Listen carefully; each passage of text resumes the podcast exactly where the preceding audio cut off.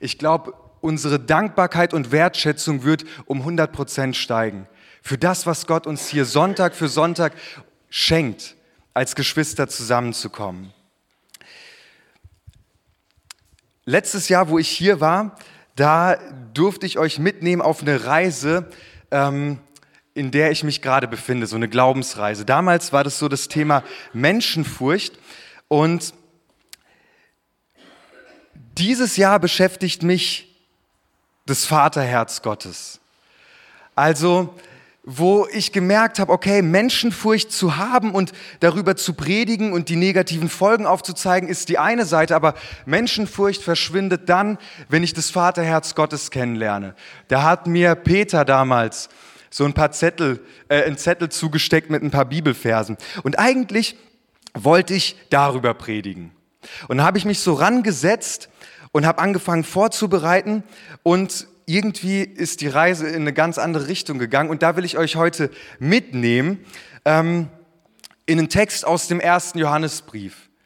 Und ich denke, es passt, also ich persönlich, ich, ich merke, dass, ähm, dass Gott die, diese Reise, die er mit mir begonnen hat, dieser Text geht in die richtige Richtung. Gott führt mich in die richtige Richtung.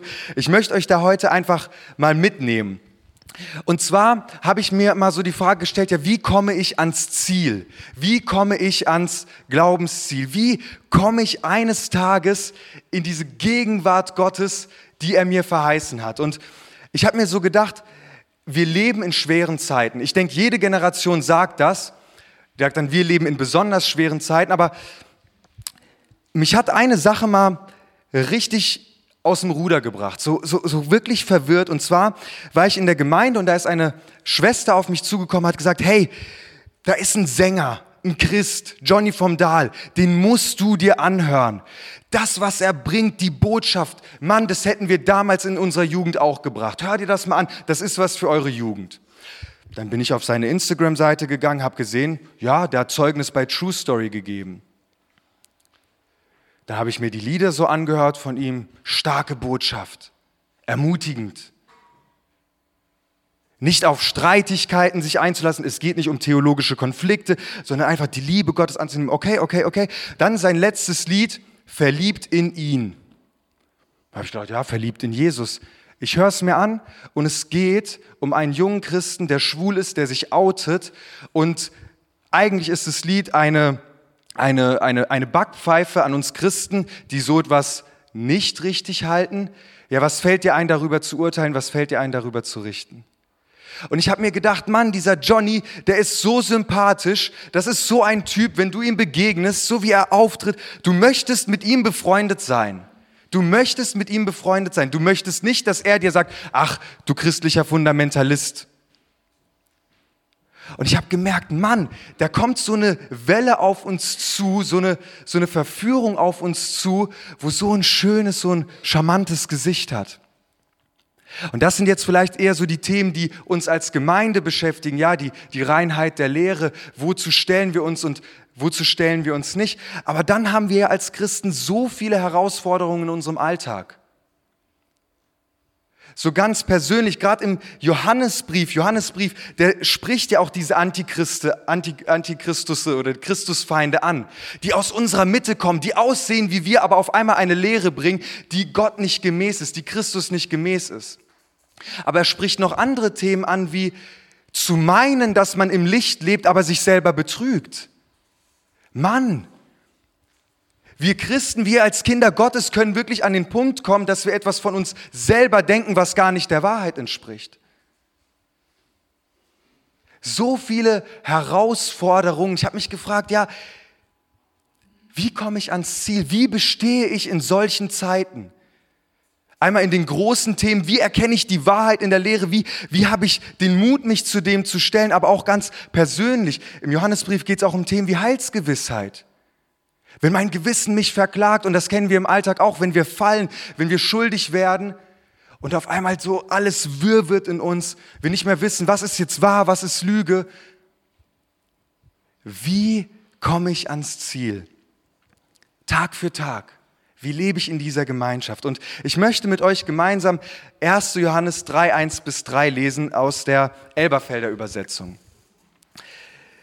Seht doch, seht doch, welche Liebe der Vater uns gegeben hat, dass wir Kinder Gottes heißen sollen. Und wir sind es. Deswegen erkennt uns die Welt nicht, weil sie ihn nicht erkannt hat. Geliebte, Jetzt sind wir Kinder Gottes und es ist noch nicht offenbar geworden, was wir sein werden. Wir wissen, dass wir, wenn es offenbar werden wird, ihm gleich sein werden, denn wir werden ihn sehen, wie er ist. Jeder, der diese Hoffnung hat, der reinigt sich selbst, so wie er rein ist. Johannes, der ist 80 bis 90 Jahre alt, der schreibt diesen Brief aus, an, die, an die Gemeinde mit einem Herzen, das erfüllt ist von der Liebe Gottes. Wenn man diesen Brief liest, wenn er schreibt Kindchen, Kindchen, ja Kindlein, dann merkt man, die Zeit, die er an der Brust von Jesus lag, die hat wirklich was mit ihm gemacht. Johannes, der Jünger, den Jesus lieb hatte, der beim letzten Abendmahl an der Brust von Jesus gelegen hat, der hat Jesu Herzschlag abbekommen. Und dieses Herz hat er für die Gemeinde, an die er schreibt. Und denselben Herzschlag hat Gott auch an uns, heute. Er liebt uns. Er will, dass wir ans Ziel kommen. Und Johannes, der hätte so viele Ratschläge geben können. Ja, tu dies nicht, pass auf das auf, wenn jemand so kommt. Und manche Ratschläge gehen ja auch in diese Richtung. Aber Johannes, er sagt, seht doch. Seht doch. Und ich möchte uns heute die Frage stellen, auf was schaust du? Auf was blickst du in deinem Alltag? Auf was schaust du, wenn diese Gedanken kommen, die dich verurteilen? Auf dein Handy, um dich abzulenken? Hauptsache gut fühlen? Auf was schaust du, wenn Verwirrung da ist? Johannes sagt, seht doch welche Liebe der Vater uns gegeben hat, dass wir Kinder Gottes heißen sollen. Johannes sagt, schau aufs Evangelium. In diesem einen Satz wird die frohe Botschaft zusammengefasst und mir ist das so gekommen, als ich das, mir, mir diesen Vers nochmal genauer angeguckt habe und ich bin dankbar, dass wir in der Elberfelder Übersetzung lesen, weil andere Übersetzungen, da, da, da fehlt dann diese Verbindung zu anderen Bibelversen. In Johannes 3, Vers 16, da redet Johannes auch über etwas, was Gott uns gegeben hat. Wir lesen, seht doch, welche Liebe der Vater uns gegeben hat in Johannes 3, Vers 16. So sehr hat Gott die Welt geliebt, dass er seinen einzigen Sohn gegeben hat. Gegeben hat an uns. Und ich denke mir immer, wenn wir die Welt lesen, streich mal die Welt und setz deinen Namen ein. Die Welt ist so groß, die Welt ist nicht greifbar. So sehr hat Gott dich geliebt, dass er seinen Sohn gegeben hat.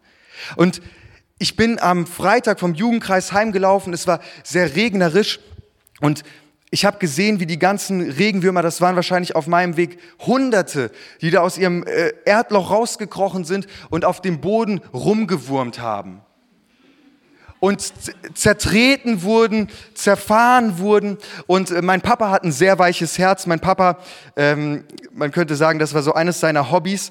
Der war ähm, Rettungssanitäter für, äh, Leben, äh, für Würmer in, in Lebensgefahr. Der hat dann immer bei sowas, hat er, hat er die Würmer aufgehoben und so in, in die Wiese geschmissen. Und irgendwie hat das mich äh, äh sehr beeindruckt und beeinflusst.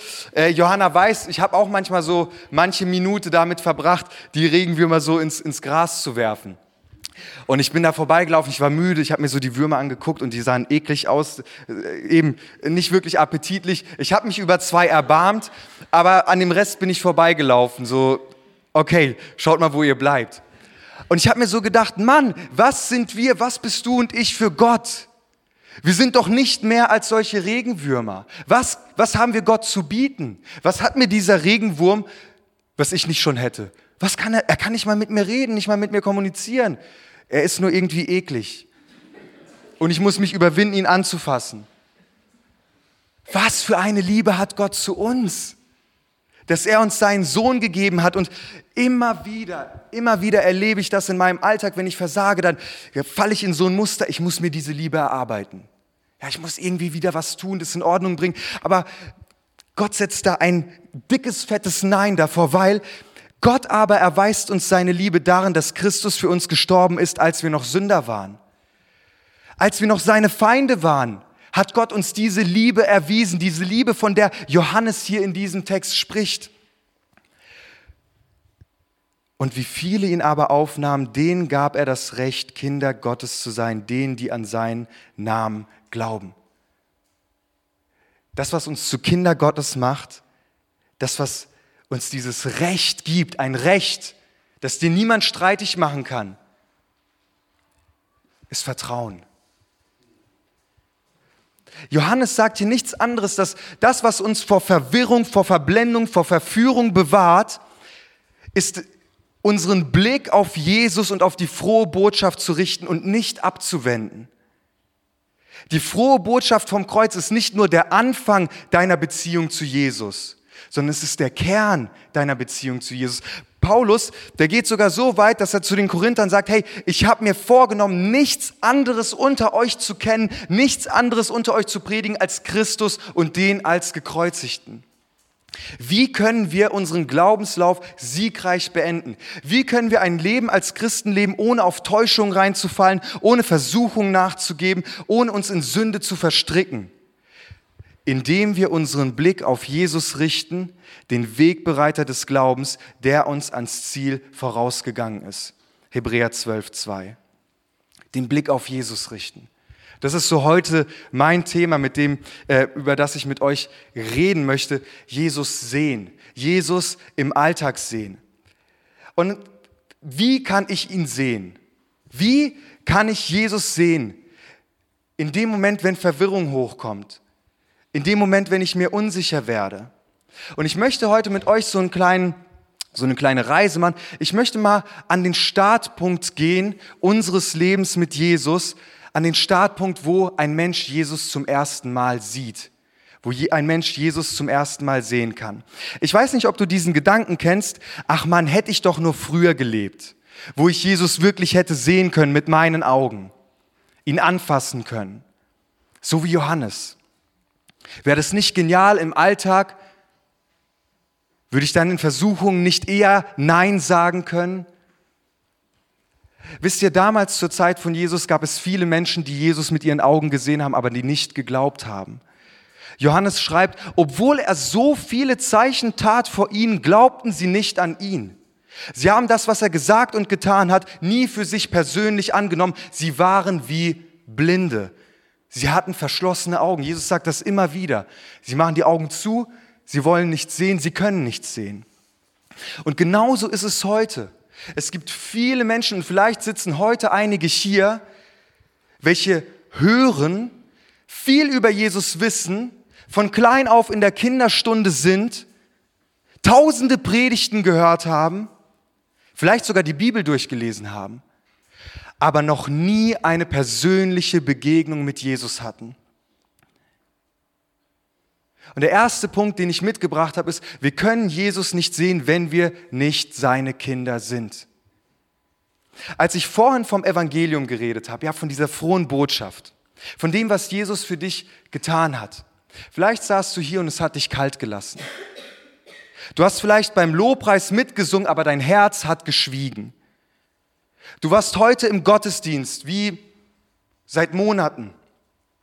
Aber die nächsten Tage wird vielleicht nichts außer ein Gebet vor dem Essen oder ein paar leere Worte vor dem Schlafengehen darauf hinweisen, dass du Christ sein könntest. Warum ist das so? Warum war das bei mir so? Warum war das bei jedem Einzelnen so, bevor wir Jesus kennengelernt haben? Und die Bibel ist ganz klar und, und heute wird das Wort schneiden und es wird vielleicht wehtun, aber wir haben ja die Ermutigung bekommen, uns dessen auszusetzen, jetzt hinzuhören, wenn Gott spricht. Und Paulus, er schreibt in 2. Korinther 4, 3 bis 4, wenn diese Freudenbotschaft, wenn das Evangelium dennoch verhüllt ist oder verdeckt erscheint, so ist das nur bei denen der Fall, die ins Verderben gehen. Bei den Ungläubigen, bei denen der Gott dieser Welt das Denken verdunkelt hat, damit sie das helle Licht des Evangeliums nicht sehen, nämlich die Botschaft von der Herrlichkeit des Christus, der Gottes Ebenbild ist. Wenn du merkst, dass diese Freudenbotschaft, dass du Gottes Kind sein sollst, du sollst Gottes Kind sein, wenn das nichts in dir auslöst, keine Resonanz in deinem Herzen, wenn es kalt bleibt, dann liegt es daran, dass der Teufel deinen Blick verdunkelt hat für diese Freudenbotschaft. Du bist nicht in der Lage, die Herrlichkeit und Größe von Jesus Christus zu sehen, so wie die Menschen damals Jesus gesehen haben, seine Wunder gesehen haben, seine Worte gehört haben, aber nicht geglaubt haben. Wisst ihr, was passiert, wenn wir Menschen wirklich erkennen, dass Jesus der ist, der er ist? Wir fallen auf die Knie und wir bekennen, dass er der Sohn Gottes ist. Wir bekennen, dass er unser Retter, unser Heiland ist. Und das zeigt uns Gottes Wort immer wieder, wenn Menschen das erkennen durften. Mein Herr und mein Gott. Und das war nichts, was an ihnen eiskalt vorbeigegangen ist, irgendetwas, was sie intellektuell abgenickt haben. Ja, ja. Das ist kein Wissen. Paulus spricht davon, dass eine Decke auf den Herzen von den Menschen liegt, eine Decke, die uns Gott nicht sehen lässt, die uns Jesus nicht sehen lässt und die erst weggenommen wird, wenn ein Mensch sich zu Jesus wendet, wenn ein Mensch Jesus begegnet. Und das Wunderbare ist, es gibt Hoffnung. Weißt du, wenn du heute hier sitzt und ich weiß nicht, warum mir Gott das so aufs Herz gelegt hat, weil ich eigentlich an einen anderen Punkt kommen wollte, aber ich glaube, es ist dran, weil ich das immer wieder erleben darf. Und heute sitzen auch einige hier, bei denen ich diese Verwandlung beobachten durfte. Weißt du, saßen vielleicht im Jugendkreis und du hast erzählt von Jesus, Evangelium, Evangelium, Evangelium, und die Augen waren tot und das Herz war kalt. Manchmal spürt man das. Und dann auf einmal kommt dieser Mensch nochmal und du siehst, es ist was komplett anders. Es ist etwas komplett anders, weil er Begegnung mit Jesus hatte. Da leuchten die Augen, da springt das Herz, da kann der Mund nicht schweigen, weil Begegnung mit Jesus verändert. Und deswegen, ich hatte diese Begegnung Ihr hattet diese Begegnung. Jeder, der diese Begegnung hatte, er weiß es in seinem Herzen. Deswegen gibt es Hoffnung, auch heute. Und wenn du im Dunkeln sitzt, wenn dein Herz nicht gejubelt hat, wenn du beim Lobpreis irgendwie mit Gedanken irgendwo warst und dich gefragt hast, wann hört das auf? Es gibt Hoffnung. Aber Hoffnung beginnt dann, wenn du erkennst, dass du Hilfe brauchst. Wenn du erkennst, dass du blind bist, dass du nicht sehen kannst. Und mir hat Gott diese Geschichte von Bartimäus aufs Herz gelegt. Bartimäus, der blinde Mann in Jericho, der am Wegesrand saß, der nicht sehen konnte, der bedürftig war, der hilflos war. Und er hört, dass da eine Menschenmenge vorbeigeht und die rufen Jesus und die loben Jesus und vielleicht so wie du im Lobpreis blind da saßt und du hörst irgendwelche Menschen beten zu Jesus und reden von Jesus, aber du siehst ihn nicht. Genauso war das für ihn. Aber das, was er gehört hat, das hat ihn dazu gebracht, den Wunsch zu haben, ihn zu sehen. Und Bartimäus, er, er, er, er, er kann nicht mehr an sich halten, er schreit, Jesus, Sohn Davids, erbarme dich meiner. Jesus, Sohn Davids, erbarme dich meiner. Und du bist heute in einer Versammlung, die nicht sagen wird, jetzt halt mal deinen Mund, sei still, wie die Leute damals. Jesus hört ihn. Jesus hört sein Rufen. Bartimäus hat seine elende und aussichtslose Situation erkannt und er fängt an zu schreien, er fängt an zu rufen. Er streckt sich mit dem, was er hat, nach Jesus aus. Er weiß nicht, wo er ist. Er weiß nicht, wie er ist, er weiß nicht, wie er aussieht, aber er streckt sich nach ihm aus. Und du kannst das heute auch tun. Wenn du heute atmest, dann weil Gott dir Leben schenkt und weil Gott dich am Leben hält. Wenn du heute Morgen hier bist, dann weil Gott dich hierher geführt hat.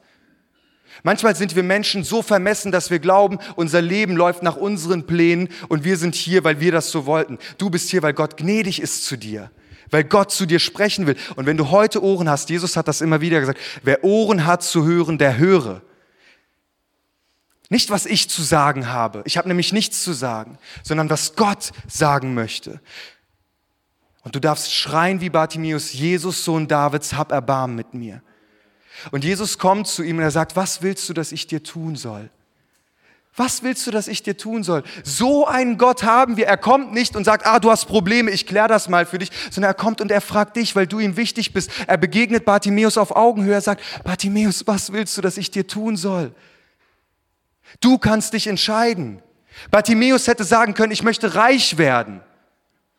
Bartimäus hätte sich alles Mögliche wünschen können, aber Bartimäus sagt, ich will, dass ich sehend werde. Ich will dich sehen. Und Jesus sagt, geh hin, dein Glaube hat dich gerettet. Und das macht mir so Mut, weil was für ein Glaube hatte Bartimäus? Ich denke, der war klein. Ein Glaube von dem, was er gehört hat. Eine Hoffnung, die er hatte. Aber Jesus sagt, wenn unser Glaube so klein ist wie ein Senfkorn, dann werden wir Berge versetzen können. Und der größte Berg, der zwischen uns und Gott steht, das ist unsere Schuld, das ist das, was uns verblendet, dass wir Jesus nicht sehen können.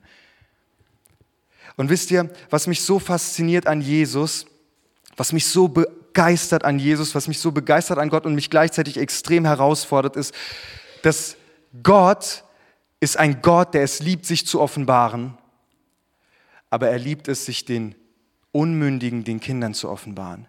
Jesus sagt einmal, Vater, du Herr des Himmels und der Erde, ich preise dich, dass du alles vor Klugen und Gelehrten verborgen hast und den Unmündigen offenbart hast. Das bedeutet, wir werden erst sehen, wenn wir unsere Bedürftigkeit erkennen, wenn wir zu Jesus kommen und sagen, ich habe nichts in der Hand, ich kann dir nichts geben, ich kann nichts machen, aber ich will dich sehen. Und das Wunderbare ist, wisst ihr, was Bartimäus tut, nachdem Jesus ihm die Augen öffnet? Wir lesen Lukas 18 ist das, glaube ich. Und sogleich wurde er sehend und folgte ihm nach und verherrlichte Gott. Wenn du hier sitzt und keinen Lobpreis mitmachen kannst, wenn dein Herz nicht jubelt, ist normal. Solange du Jesus nicht begegnet bist, solange er dir dich nicht die Augen geöffnet hat, kannst du ihm nicht nachfolgen in deinem Alltag und kannst du ihn nicht verherrlichen und ihn nicht loben in deinem Alltag. Ich will Jesus sehen. Ich war ähm, in, vor drei, vier Monaten bei einer, bei einer Predigt und da habe ich über, über Licht und Finsternis geredet und irgendwann mal kam ich an den Punkt, wo ich über Gottes Liebe angefangen habe zu reden. Über die Größe seiner Liebe, die Herrlichkeit seiner Liebe. Und irgendwann habe ich gemerkt, ich gebe gerade nur Worte von mir. Ich gebe gerade nur Wissen weiter, das in meinem Kopf ist. Und ich habe gemerkt, ich muss aufhören. Früher wäre es eher so gewesen, dass ich dann noch mehr Worte versucht hätte, irgendwie von mir zu geben, um noch mehr zu sagen, um das zu greifen. Aber ich konnte nicht. Und das hat mich echt beschäftigt, weil ich mich gefragt habe, warum ist das so? Und ich glaube, es liegt daran, dass wenn wir Wissen haben, wie die Klugen und Verständigen, ohne Begegnung mit Jesus, dann sind es nur Worte. Johannes hat das verinnerlicht. Zwölfmal in seinem Brief sagt er Kindchen. Warum? Weil wir immer Kinder bleiben, immer Empfangende bleiben. Und das war auch so der Punkt, warum ich gesagt habe, Gott, ich will dein Vaterherz kennenlernen, ich möchte Kind bleiben, ich möchte Empfangender bleiben, weil ich kann dich nicht begreifen mit meinem Verstand. Ich kann wissen, ich kann studieren, aber wenn ich dir nicht begegne, wenn du mir nicht die Augen öffnest, wenn du dich mir nicht offenbarst, ist das alles nichts. Und das ist das, was mich herausfordert und das ist das, was mich aber auch so reizt, drei Jahre studiert und ich merke, wenn Gott mir nicht die Augen öffnet, hat es keinen Wert. Kannst einen Doktor in Theologie haben, wenn Gott dir nicht die Augen öffnet, hat es keinen Wert. Aber du kannst ein kleines, unmündiges Kind sein und Gott öffnet dir die Augen. Und du bist der reichste Mensch der Welt. Hier komme ich so wieder zu uns, ja, als Gemeinde, als Gläubige, zu mir wir bleiben in Abhängigkeit. Und, und Paulus, er betet für die Gemeinde, Paulus betet für Christen, die Jesus erkannt, Jesus erlebt haben, folgendes. Ich bete darum, dass Gott, der Gott unseres Herrn Jesus Christus, der Vater, dem alle Macht und Herrlichkeit gehört, euch den Geist der Weisheit und der Offenbarung gibt, damit ihr ihn immer besser kennenlernt. Er öffne euch die Augen des Herzens, damit ihr erkennt Eröffne euch die Augen des Herzens, damit ihr erkennt. Und dann geht es um die Hoffnung unserer Berufung, um das reiche und wunderbare Erbe, das er für uns bereithält, um die Kraft, die an uns wirkt, die Auferstehungskraft. Ich habe es vorhin schon gesagt, Wissen ist nichts, Studium ist nichts, Seminare sind nichts, Workshops sind nichts, solange wir keine persönliche Begegnung mit Jesus haben, solange der Herr uns nicht die Augen des Herzens öffnet.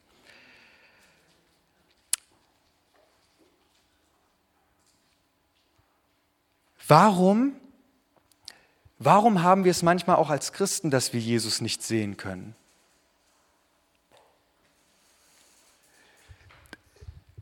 Das ist so mein nächster Punkt. Zum einen, was es bedeutet, Jesus zu sehen und was es mit uns macht und zum anderen auch, was uns davon abhalten kann, ihn zu sehen. Und ich möchte dafür den zweiten Teil des Verses nochmal lesen, also den Vers 2. Geliebte, jetzt sind wir Kinder Gottes und es ist nicht noch nicht offenbar geworden, was wir sein werden. Wir wissen, dass wir, wenn es offenbar werden wird, ihm gleich sein werden, denn wir werden ihn sehen, wie er ist. Der Tag, an dem das gute Werk, das Jesus in dir und in mir begonnen hat, vollendet wird, ist der Tag, an dem wir Jesus von Angesicht zu Angesicht sehen. Das ist das, was Johannes hier schreibt. Wir werden ihm gleich sein, denn wir werden ihn sehen, wie er ist. Das bedeutet, Jesus sehen, das verändert uns. Wir können ihn nicht sehen und bleiben, wie wir sind. Ein Christ, der sich nicht verändert, ist ein Christ, der keine Begegnung mit Jesus hat. Ein Christ, der Jesus nicht ähnlicher wird, ist ein Christ, der Jesus nicht in seinem Alltag sieht, der das Werk vom Kreuz nicht mehr vor Augen hat. Und Petrus im zweiten Petrusbrief, der bringt das echt hart auf den Punkt. Da gibt es so eine Liste in 2. Petrus 1 ab 3 bis 11 ungefähr. Da sagt er, wenn du kein vorbildliches Leben führst als Christ, wenn du nicht in der Erkenntnis von Gott wächst, wenn du nicht in Selbstbeherrschung und Geduld wächst, wenn das nicht zunimmt, wenn du nicht in Gottesfurcht lebst und wenn dein, Liebe, dein Leben Gottes Liebe nicht ausstrahlt, dann bist du blind oder doch sehr kurzsichtig. Du hast vergessen, dass Gott dich von deinen früheren Sünden gereinigt hat. 2. Petrus 1.9. Auch wir als Christen können an den Punkt kommen, wo wir aufhören, Gott zu sehen. Und du merkst das am ehesten, wenn du in deinem Leben feststellst, du kreist dich an derselben Stelle. Du bewegst dich und veränderst dich nicht. Du kommst Sonntag für Sonntag, du liest vielleicht in der Bibel, du tust bestimmte Dinge, aber du wächst nicht. Paulus, er bestätigt es auch nochmal, Veränderung geschieht nicht durch Anstrengung. Veränderung geschieht nicht durch Anstrengung, sondern Veränderung geschieht, indem wir alle aber, und das ist 2. Korinther 3,9, wir alle aber schauen mit aufgedecktem Angesicht die Herrlichkeit des Herrn und werden so verwandelt. In dasselbe Bild von Herrlichkeit zu Herrlichkeit, wie es vom Herrn, wie es vom Geist Gottes geschieht. Veränderung ist so untrennbar verbunden damit, dass wir Jesus begegnen, dass wir Jesus sehen. Und nochmal zurückzukommen zu der Frage, wie können wir unseren Glaubenslauf siegreich beenden? Wie können wir ein Leben als Christen leben, ohne auf Täuschung reinzufallen, ohne Verführung nachzugeben, ohne uns in Sünde zu verstricken? Indem wir unseren Blick auf Jesus richten. Jesus sagt mal, bleibt in mir und ich in euch, denn ohne mich könnt ihr nichts tun. Wenn wir in Versuchungen Nein sagen wollen, dann muss Jesus aus uns herausleben. Wenn wir in Freiheit von Süchten leben wollen, dann muss Jesus aus uns herausleben. Wenn wir in Anfechtung kämpfen wollen, wie Jesus in Anfechtung gekämpft hat, dann muss Jesus aus uns herausleben. Damit wir in einer Welt dienen können, so wie Jesus gedient hat, muss Jesus aus uns herausleben. Und das geschieht nur, diese Veränderung geschieht nur, nochmal, wir werden eines Tages so sein, wie er ist. Ich kann mir nicht vorstellen, was das für ein grandioser und herrlicher Moment ist, wenn ich ihn von Angesicht zu Angesicht sehe und wenn ich so sein werde wie er. Und jetzt sind wir auf dem Weg, ihm ähnlicher zu werden. Und das ist eine ermutigende Botschaft. Sie fordert uns heraus, sie fordert mich heraus, wo ich auch merke, Mann, es gibt Bereiche in meinem Leben, stolper ich immer und immer und immer wieder am selben Punkt. Aber es ist so befreiend, weil wir schon alles in Christus haben, was wir brauchen zur Veränderung. Petrus schreibt in 2. Petrus 1.3, da seine göttliche Kraft uns alles geschenkt hat, was zum Leben und zum Wandel, also zur Lebensführung in Gottesfurcht dient, durch die Erkenntnis dessen, der uns berufen hat. Ich möchte Jesus erkennen. Ich möchte Jesus sehen.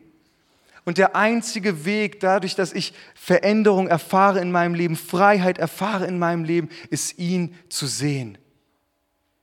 Das kann ich nicht machen. Aber ich kann mich danach ausstrecken. Wie mache ich das? Und ich möchte so zum, zum Schluss kommen mit Johannes 3,3. Jeder, der diese Hoffnung hat, der reinigt sich selbst so, wie er rein ist. Unsere Motivation und unsere Kraftquelle, Jesus nachzufolgen, Jesus zu suchen, seinen Blick zu suchen, ist die Hoffnung, die wir haben. Dass wir Kinder Gottes sind. Die Hoffnung der Herrlichkeit. Manchmal wünsche ich mir, dass Gott einmal nur eine Sekunde den Himmel aufreißt und mir zeigt, was er für uns vorbereitet hat. Das, was kein Auge je gesehen und kein Ohr je gehört hat, das hat Gott dir und mir vorbereitet. Und, und, und wenn Gott uns so viel geschenkt hat, wenn wir Kinder Gottes sind, wenn die Ewigkeit uns gehört, wenn die Herrlichkeit, die Herrschaft auch uns gehört durch Jesus, dann möchten wir doch sensibel sein für Gottes Reden für das Reden von seinem Heiligen Geist. Und wenn Gott uns Dinge in unserem Leben aufzeigt, wollen wir ihn nicht dämpfen, wir wollen ihn nicht betrüben, sondern wir wollen gehorsam sein, wenn er etwas aufdeckt. Wenn er zeigt, schau mal, dein Blick ist nicht auf Jesus gerichtet, weil du nur Netflix guckst. Ich rede hier vielleicht zu unserer Generation. Dein Blick ist nicht auf Jesus gerichtet, weil du zehn Stunden am Tag vorm Handy sitzt. Dein Blick ist nicht auf Jesus gerichtet, sondern der Gott dieser Welt hat deinen Blick verdunkelt, weil du noch in Pornografie steckst. Wir können Jesus nicht sehen, wenn unser Blick irgendwo umherschweift. Und dann können wir uns nicht verändern, dann bleiben wir am selben Punkt. Und Gott ist heute hier und Gott ist derselbe wie damals bei Bartimäus. Wir dürfen auch als seine Kinder rufen, Herr, hab Erbarmen mit mir. Ich will dich sehen, aber ich merke, mein Blick ist so gefangen, mein Blick ist so gefangen in Dingen dieser Welt. Wenn Gott Dinge in unserem Leben aufdeckt, und das ist auch so eine Lektion, die ich lernen darf, dann macht er das nicht mit Verdammnis. Er zeigt uns nicht die Dinge, die Problembereiche in unserem Leben auf, damit wir uns selbst zerstören, damit wir in Selbsthass fallen. Johannesbrief spricht auch davon, wir haben einen Anwalt, Jesus Christus, unser Fürsprecher vor Gott. Du hast einen Anwalt. Wenn der Teufel kommt und dich anklagt und sagt, guck mal, was der, der nennt sich dein Sohn, der nennt sich deine Tochter, schau mal, was sie sich anguckt, schau mal, was sie macht, dann stellt sich Jesus dazu und sagt, ich habe dafür bezahlt. Ich habe dafür bezahlt. Aber gleichzeitig fordert uns Johannes auch darauf auf, dazu auf, wenn wir unsere Sünden bekennen, wenn wir sie erkennen und bekennen, dann ist er treu und gerecht, dass er uns die Sünden vergibt und uns reinigt von jeder Ungerechtigkeit. Wenn du heute merkst, es gibt einen Bereich in deinem Leben, da bist du blind, vielleicht auf einem Auge, dann darfst du das vor ihn bringen dann darfst du das vor ihm bringen. Und er ist es, der anrührt und er ist es, der Offenbarung schenkt. Er ist es, der uns zum ersten Mal die Augen geöffnet hat und er ist es auch der, der uns die Augen des Herzens erleuchtet, Tag für Tag, damit wir ihn mehr und mehr erkennen. Und ich möchte nochmal fragen, auf, auf was schaust du? Auf was schaust du, wenn du morgen im Alltag bist?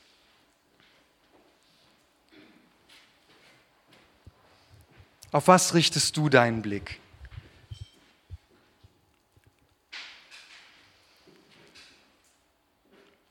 Ich möchte als sein Kind lernen, in dieser Abhängigkeit zu leben. Tag für Tag aufs Neue. Vielleicht ist es ein bisschen schwieriger, wenn man studiert hat und so viel weiß, aber Gott ist nichts unmöglich.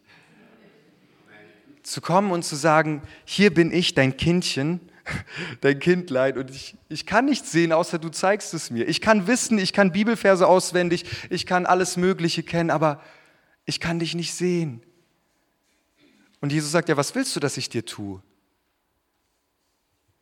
Ich will dich sehen. Jesus, du bist der Sohn Davids, du bist der Messias, du bist der Retter. Und ich danke dir, dass das Leben mit dir nicht geprägt ist von Anstrengung, nicht geprägt ist von Leistungsdruck, weil wir nichts tun können. Wir können nichts dazu tun, dass du uns die Augen öffnest, dass du uns die Augen erleuchtest. Wir können uns nur danach ausstrecken. Und Herr, ich möchte dich bitten, dass du mir, dass du uns zeigst, wo es Bereiche in unserem Leben gibt, wo wir nicht auf dich schauen. Da, wo wir vielleicht auf unser Versagen schauen, auf unser Versagen schauen und, und, und enttäuscht sind und uns um uns selber drehen, vielleicht sogar in Selbstmitleid. Richte unseren Blick auf dich, auf das, was du am Kreuz getan hast, auf deine Vergebung. Jesus, da, wo wir unseren Blick auf Nichtigkeiten richten, auf die Dinge dieser Welt, auf die Freuden dieser Welt, wo wir unseren Augen nachgeben und unsere Begierden versuchen zu stillen. Ich möchte dich bitten, überführe uns und richte unseren Blick auf dich. Du bist ein heiliger Gott. In deinem Wort heißt es, deine Augen sind zu rein, um das Böse anzuschauen. Und du lebst doch in uns, meine Augen sollen doch genauso sein. Jesus, ich danke dir, dass es dein Wunsch ist, dass wir dich sehen können. Und Herr, ich möchte dich bitten für diese Gemeinde, für uns als Christenheit. Und ich bete mit den Worten von Paulus, dass der Gott unseres Herrn Jesus Christus, der Vater der Herrlichkeit, uns durch seinen Geist Weisheit gibt und uns zeigt, wie er selbst ist, damit wir ihn erkennen können.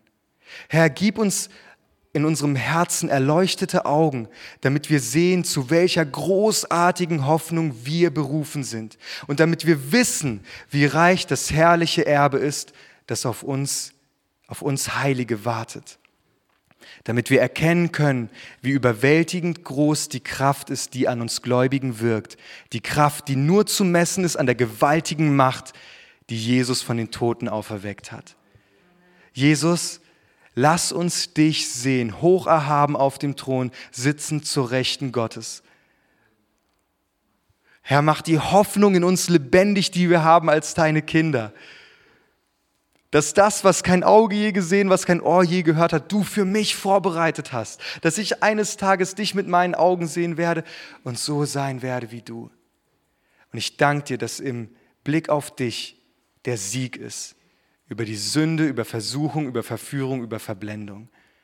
Amen.